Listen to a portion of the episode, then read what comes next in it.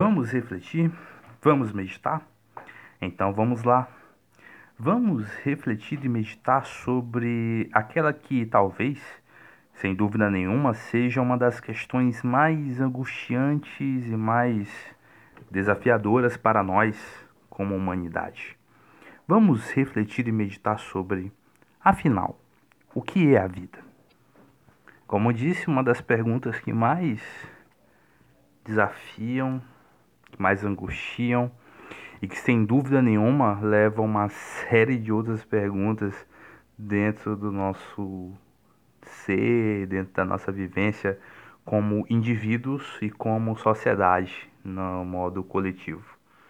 Independente de qualquer seja a resposta do que é isso, a vida sim é algo que, além de não existir um conceito certo em quaisquer língua que seja, de defini-la, um jeito de defini-la, nós podemos observar isso de uma forma bem metafórica e também bem literata em relação aos seus conceitos e às suas definições.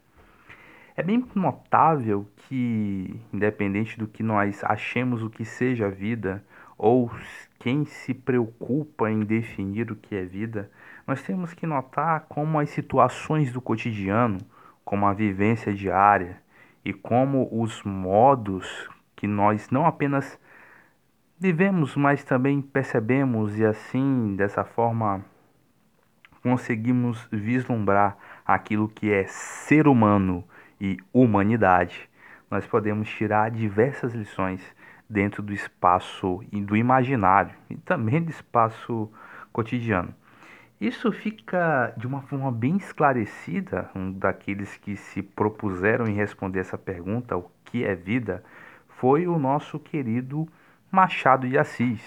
Sim, considerado por muitos como um dos maiores e até por outros como o maior autor, o maior escritor da língua e da literatura brasileira e também da literatura portuguesa.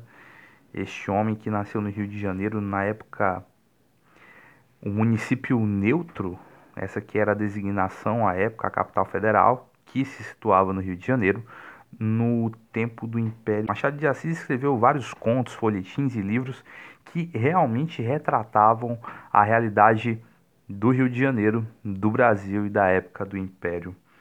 E ele escreveu em diversos gêneros literários.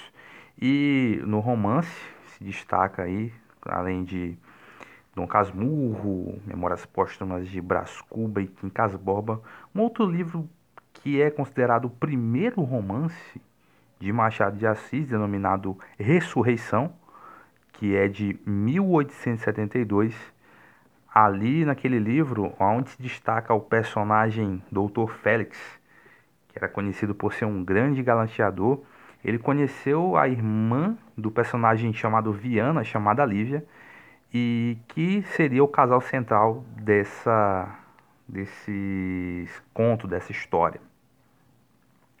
E em uma fala de Félix, no capítulo 5, intitulado Fico, ele diz, e responde também a nossa pergunta: o que é vida? Mas o que é a vida senão uma combinação de astros e poços e precipícios? O melhor jeito de escapar dos precipícios é fugir aos enlaves. Mas o que é a vida senão uma combinação de astros e poços e precipícios? O melhor jeito de escapar aos precipícios é fugir aos enlaves. Enlaves aqui é sinônimo de deleite, de êxtase, de prazer. Então, a vida, como diz Machado, é altos e baixos, é o astro que está no céu até o poço que está abaixo do nível do mar, debaixo da terra, e fugir sim aos prazeres e aos deleites é a melhor maneira de assim fugir para de fato viver. E assim seguimos, sempre vivendo e aprendendo.